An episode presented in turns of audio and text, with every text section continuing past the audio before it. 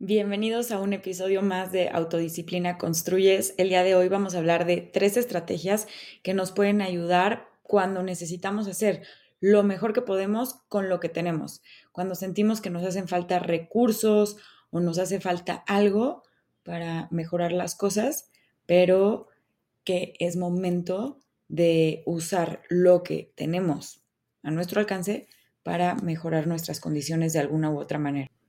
Este episodio es para ti si en este momento te sientes estancada, estancado y te gustaría que algunas cosas mejoraran en tu ambiente de trabajo, en, em, en tu espacio físico donde vives, en alguna situación en la cual sientas que te está haciendo falta cosas sobre todo materiales y que necesitarías más dinero, más de algo para que las condiciones mejoraran, pero tal vez en este momento no están a tu alcance los recursos que necesitas.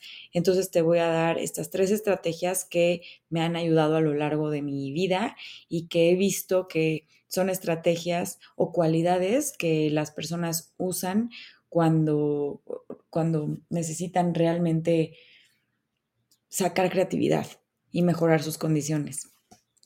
Entonces son tres cualidades más allá de estrategias que quiero compartirles. La primera es tener algunas herramientas y usarlas para ignorar o trabajar las emociones y los pensamientos que ponen pretextos.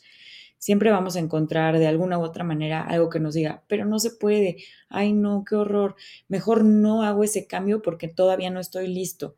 Un ejemplo muy claro es cuando yo me cambié de casa hace un tiempo, todavía no tenía muebles y me cambié sin adquirir ciertos muebles que necesitaba. Y las primeras semanas mi mesa donde comía era una caja.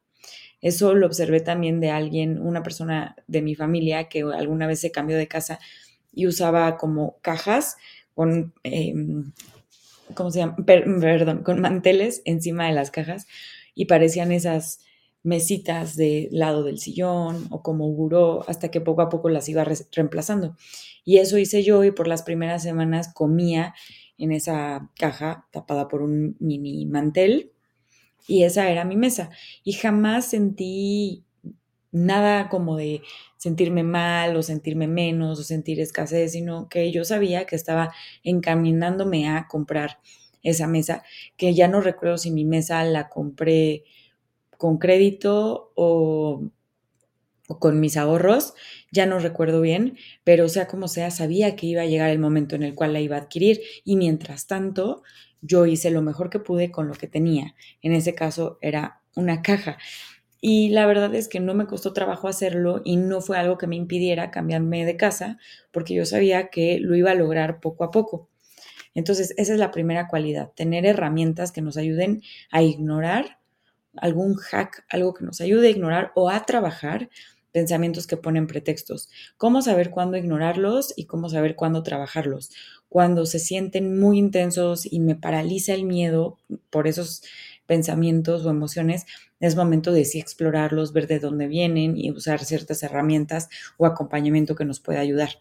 Y cuando ya sabemos de dónde viene y que es como la costumbre y ya reconocimos que es la forma de nuestra mente de pensar eh, automáticamente, ahí es cuando necesitamos tener la práctica de ignorar los pensamientos y seguir, enfocarnos cuál es mi objetivo final y hacia allá voy.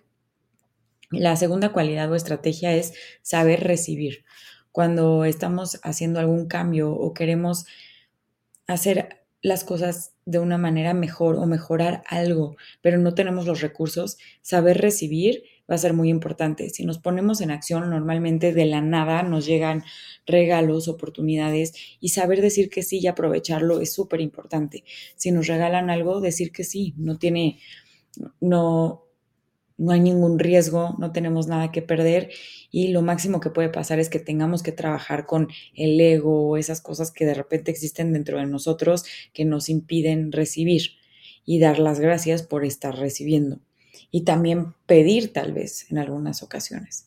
Y la número tres, la cualidad o estrategia número tres es saber estar en silencio y aburrirnos para hacer espacio a la creatividad y a las ideas. Es como una mini fórmula. Silencio más aburrimiento o aburrición igual a creatividad e ideas. Sin duda necesitamos a veces estar en silencio, contemplar, aburrirnos, porque de repente nos vamos a dar cuenta de algo que no nos dábamos cuenta si no nos diéramos el permiso y el tiempo de estar en silencio y aburrirnos. Y en ese espacio que estamos mm, creando con el silencio, seguramente nos va a llegar creatividad e ideas que no llegarían si no nos detuviéramos a aburrirnos o a estar en silencio. Y silencio es silencio. Obviamente la mente siempre está pensando, pero fuera de eso, que realmente estemos en silencio, porque poco a poco empiezan a llegar ideas si nos calmamos y estamos solamente en contemplación.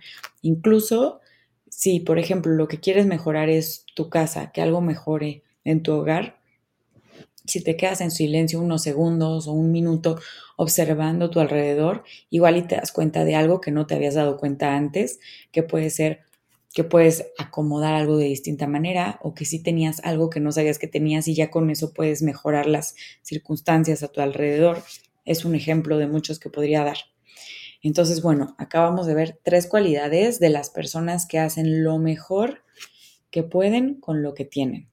La primera es mm, perdón, se me fue el avión. La primera es tener e, esas estrategias o herramientas para ignorar o trabajar los pensamientos que ponen pretextos. La segunda es saber recibir y también a veces saber pedir. Y la tercera es saber estar en silencio y aburrirnos para recibir ideas y creatividad. Espero que esto haya sido muy útil. Eh, guárdenlo si creen que les puede servir tal vez en algún otro momento, tal vez ahora no, pero tal vez en el futuro sí. Creo que es muy importante tener eso recordarlo constantemente y ver si alguna de estas tres cualidades me puede servir ahorita y nutrirla, crecerla, alimentarla para entonces poder hacer lo mejor que se pueda con lo que hoy tenemos. Nos vemos en la siguiente.